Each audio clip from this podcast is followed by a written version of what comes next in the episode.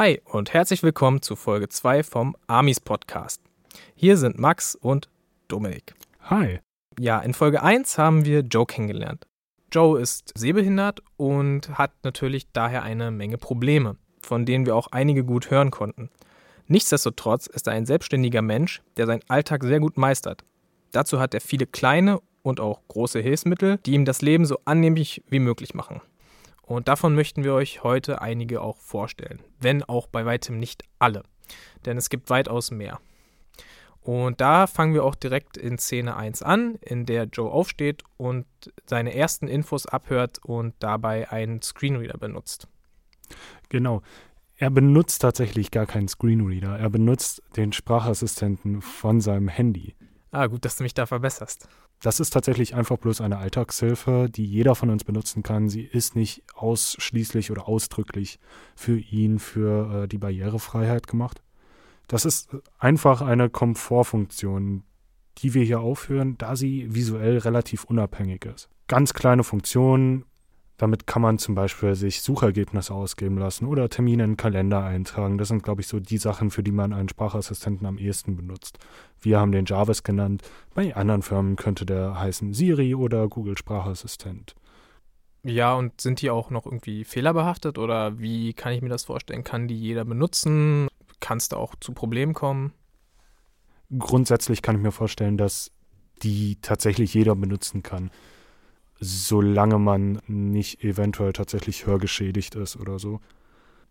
Die großen Probleme sind tatsächlich einfach bloß die Funktionalität und die Bedienung. Die Spracheingabe kann hin und wieder ein paar Fehler aufweisen. Die Sprachausgabe kann eventuell nicht ganz hundertprozentig passen. Auch die ähm, Ergebnisse, die ausgegeben werden, können nicht direkt äh, immer hinhauen. Es ist halt tatsächlich einfach eine Komfortfunktion und einfach nicht dafür gemacht, vollkommen fehlerfrei zu sein und jemandem äh, vollkommen zuverlässig äh, ein Ergebnis zu liefern. Dieser Sprachassistent gibt Ihnen ja in Szene 1 unter anderem eine Auskunft über das Wetter, auf die er sich verlässt für seinen Arbeitsweg das ist zumindest schon mal die erste Angabe, die ähm, offensichtlich nicht hundertprozentig passt bei ihm.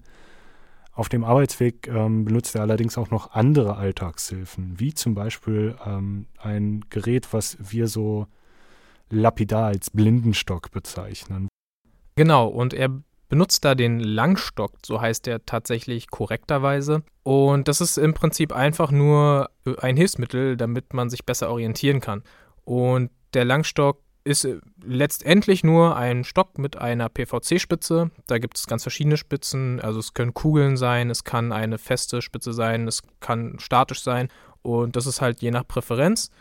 Und der Langstock hilft dir im Prinzip einfach mit verschiedenen Techniken dich zu orientieren. Der Langstock benötigt ein Orientierungstraining. Du musst erstmal lernen, damit umzugehen. Und wenn du das dann drauf hast, dann kannst du auch verschiedene Techniken anwenden. Also jetzt mal einfach zwei genannt. Das wäre einmal die Diagonaltechnik, indem man den Stock diagonal hält und über Kanten geht und somit zum Beispiel Treppen oder Eingänge sozusagen aufspüren kann. Und die zweite Technik wäre die Pendeltechnik, bei der man mit Hin- und Herpendeln Hindernisse vor sich auf dem Boden ausmachen kann. Okay, und Gibt es noch andere Orientierungshilfen, die er auf dem Weg zur Arbeit ähm, benutzen könnte? Ja, da gibt es noch andere Orientierungshilfen. Zum Beispiel kennt man das von Ampeln, wenn man entweder das Klicken oder das Piepen hört, das ja ein, ein Hinweis bieten soll, ob man gehen darf oder stehen bleiben muss. Und dann diese typischen weißen Rillen, die man vor allen Dingen an öffentlichen Haltestellen sieht. Denn die sind vor allen Dingen für diese Langstöcke ausgelegt. Also wenn man über diese Rillen fährt, dann weiß man, dass man zum Beispiel am Anfang oder am Ende einer eines Verkehrsmittels angekommen ist oder dass man vielleicht nicht mehr weitergehen darf. Cool. Und wenn er dann an seinem Arbeitsplatz angekommen ist, wie können wir uns den vorstellen? Also jetzt mal angenommen, es ist ein Büro. Naja, prinzipiell erstmal genauso wie deiner und meiner auch. Also er hat also entweder Laptop oder Desktop, Bildschirm, Tastatur, halt eventuell noch eine Kamera, das klassische halt, was jeder hat. Darüber hinaus hat er aber auch noch eine Breitzeile und die ist im Prinzip wieder ein neues Hilfsmittel, mit der er ertasten kann, was gerade auf einem Bildschirm dargestellt wird. Eine Breitzeile gibt einen Bildschirmausschnitt wieder. Dazu braucht er einen Screenreader, dazu wirst du sicherlich gleich noch was sagen. Und Wenn der Bildschirmausschnitt dann wiedergegeben wird, dafür gibt es dann kleine Stifte in dieser Breitzeile, die immer nach oben und nach unten gehen. Und dafür benötigt er dann natürlich auch die Blindenschrift und zwar Brei. Und Brei ist auch für die deutsche Sprache genormt und das kann dann auch jeder entsprechend gleich lesen. Und deswegen sind dann immer die Punkte auch gleich dargestellt. Dann wäre jeder Buchstabe eine bestimmte Kombination aus Punkten. Also es gibt sechs Punkte je Buchstabenmöglichkeit, sodass man insgesamt 64 Kombinationsmöglichkeiten hat und 64 verschiedene Zeichen darstellen kann. Die Breitzeile wird dann über USB ganz klassisch angesteuert, hat verschiedene Sonderausgabemöglichkeiten und kann natürlich Ton wiedergeben, Ton aufnehmen. Das ist dann von Modell zu Modell unterschiedlich. Hat auch verschiedene Sondertasten und ermöglicht auch das Navigieren, wenn man tatsächlich komplett blind ist. Und so kann es dann auch sein, dass eine komplett blinde Person auf einen Bildschirm einfach verzichtet, weil er diesen einfach gar nicht mehr braucht. Und wie erwähnt, braucht diese Breitzeile auch ein Screen Reader oder ein Bildschirmerkennungssystem und vielleicht kannst du dazu was erzählen. Genau, ein Screenreader. Das ist eine dieser obligatorischen Softwarelösungen, die eine Breitzeile an einem Rechner braucht. Ein Screenreader macht eigentlich nichts anderes, als den dargestellten Text auf einem Bildschirm zu übersetzen. Meistens ist das eine relativ einfache technische Lösung. Der PC kennt ja den Text, den er darstellt. Bei Grafiken oder PDF-Dateien kann das ein bisschen schwieriger werden. Aber auch da gibt es Lösungen. Das kann dann natürlich rechenintensiver sein. Aber ein Screenreader ist relativ simpel. Der nimmt einfach den Text, der dargestellt wird, und übersetzt den in Daten. Das Größte Problem dabei ist die Gliederung des Textes, welche Textfelder zuerst übergeben werden, da es dabei ja nicht zu einem äh, Inhaltsverlust kommen darf. Das geht im Web zum Beispiel über barrierefreie Webseiten, da gibt es extra Standards dafür, wie eine Website gestaltet werden muss, damit der Text äh, richtig gegliedert in so einen Screenreader eingelesen wird. Ein Screenreader kann auch äh, tatsächlich das Ganze statt zu einer Breitzeile zum Beispiel oder einem Drucker zu einer Sprachsynthese übergeben, mit der das Ganze dann ähm, über Ton wiedergegeben wird. Eine ähm, Sprachsynthese ist dabei tatsächlich meistens etwas, was viele von uns kennen. Eine Sprachsynthese wird auch in dem Sprachassistenten benutzt, den wir am Anfang gehört haben. Bei diesen Sprachsynthesen kann es da vielleicht auch noch so Fehler geben, wenn das vor allen Dingen in dem Punkt tricky ist, dass man irgendwie grammatische Fehler hat.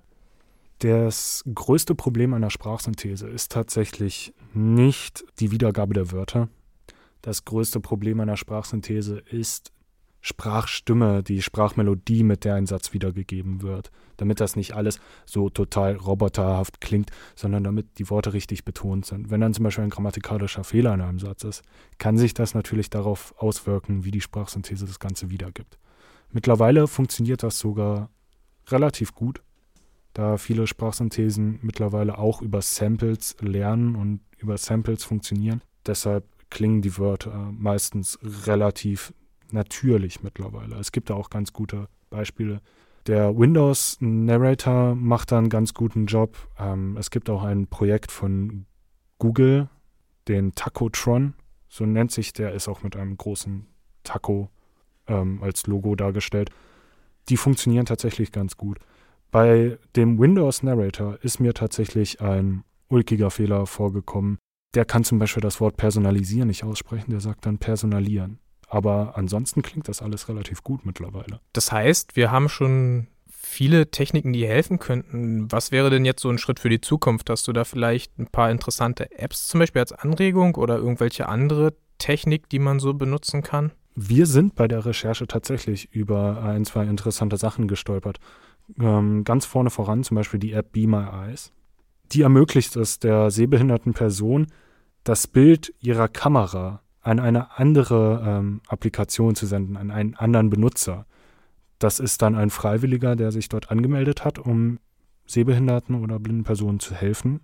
Und der kann da sehen, was ihm geschickt wird, das Video, und über den Ton mit derjenigen Person kommunizieren.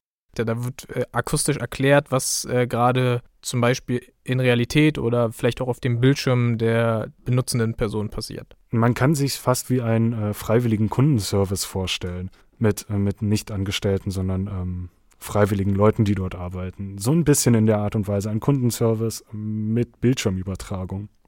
Und gibt es auch vielleicht Möglichkeiten für den Arbeitsweg, den einfacher zu machen? Weil wir hatten ja vorhin gehört, dass das schon knifflig sein kann, sich zu orientieren. Ich weiß nicht, ich hatte so gehört, dass manche Anwendungen, also Navigationsanwendungen, irgendwie Wege merken und vorschlagen. Hast du da vielleicht noch was rausgefunden?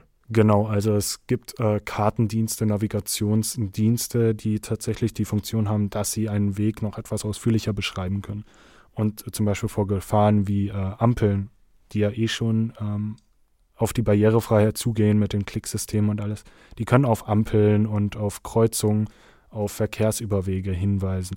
Sie können natürlich nur auf das hinweisen, was sie kennen. Wenn das zum Beispiel eine große Treppe ist an einem Bahnhof, dann muss das System wissen, dass es diese Treppe gibt. Bei den Kartensystemen, die kann man allerdings auch ganz fantastisch ergänzen. Ähm, mit bestimmten Hardware-Sachen, wie zum Beispiel ähm, das wolltest du vorhin schon erwähnen. Ein Sonar. Genau, das hatte ich ja vorhin schon mal erwähnt. Und man muss sich das so ein bisschen wie eine Einpackhilfe vorstellen. Je näher man dem Hindernis kommt, desto mehr Vibrationen gibt das dann sozusagen wieder. Das hat man an seinem Langstock das, oder an seinem Handgelenk, je nachdem, was man präferiert. Das System sendet dann eine, ein Ultraschallsignal aus und das wird dann von dem Mikrofon wieder aufgefangen. Und je mehr Zeit verstreicht, desto weiter entfernt ist das Hindernis, beziehungsweise je kürzer die Zeit ist, desto näher. Und dann wird die Vibration entsprechend angepasst. Genau, und vielleicht haben das einige schon mal gesehen oder gehört, wenn Blinde tatsächlich dieses, dieses Klicken mit dem Mund erzeugen. Die können damit tatsächlich auch Sachen orten. Allerdings ist das ein sehr schweres System und das können auch nicht alle, weil man dafür ein sehr gutes, wenn nicht sogar ein absolutes Gehör braucht. Deswegen ist das kein passender Ersatz, sondern das ist nur vielleicht eine Ergänzung. Aber dieses Sonar, das können halt alle benutzen. Darüber hinaus wurde auch schon in VR geforscht. Das ist jetzt ein bisschen weiter weg von Sonar. In diesem VR ist ja so ein klassisches Ding. Das wird vor allen Dingen für Videospiele jetzt äh, ist das ein großes Thema. Äh, gibt es jetzt auch als, als Hilfe für Sehbehinderte. Dafür werden, wird eine VR-Brille genommen, da ist eine Kamera installiert und damit kann man sich dann dynamisch den Kontrast, die Helligkeit, die Vergrößerung anpassen. Das ist sozusagen eine, eine, eine Brille für, für Sehbehinderte, wenn man so möchte, die einfach das Arbeiten ein bisschen erleichtert. Natürlich gibt es da auch noch ein paar Problemchen und alles läuft nicht reibungslos, aber deswegen sind die Sachen auch noch Zukunftsvisionen, die vielleicht sich in Zukunft verbessern werden. Also die sind alle noch in Entwicklung. Das ist noch nichts, was wirklich krass produktionsreif ist. Also zumindest die VR-Brille. Diese Sonar-Ortungsgeräte, die gibt es schon. Die sind auch schon halbwegs, ich sag mal, erschwinglich. Allerdings ähm, ist das alles noch nicht wirklich spruchreif. Also da gibt es noch viel Entwicklungsbedarf. Allerdings macht das natürlich Hoffnung, wenn das jetzt schon einen relativ guten Stand hat. Du hast gerade schon das Wort erschwinglich gesagt. Wie ist das denn? Denn diese ganzen Technologien gerade wenn ich so an zum Beispiel an VR denke, dann weiß ich, dass das für einen normalen Endbenutzer sehr tief in die Tasche reingeht. Wie ist das bei diesen ganzen Technologien? Ähm, naja, gut, also über Geld spricht man natürlich nicht. Deswegen würde ich einfach mal sagen, das ist eine, auch ein relativ großes Thema, weil da auch sehr viel Geld hinterstehen kann. Und das ist eigentlich eher so eine Frage für eine weitere Folge, weil das schon sehr viel Potenzial bietet. Na, das waren ja schon sehr viele Informationen zu den technischen Hilfsmitteln, die es auf diesem Gebiet gibt. Aber es stellt sich dort ja auch eine sehr große gesellschaftliche und soziologische Frage. Und wenn Sie dazu tatsächlich mehr erfahren wollen, dann ist es mehr als genug für eine ganze Folge. Hören Sie in Folge 3 wieder rein.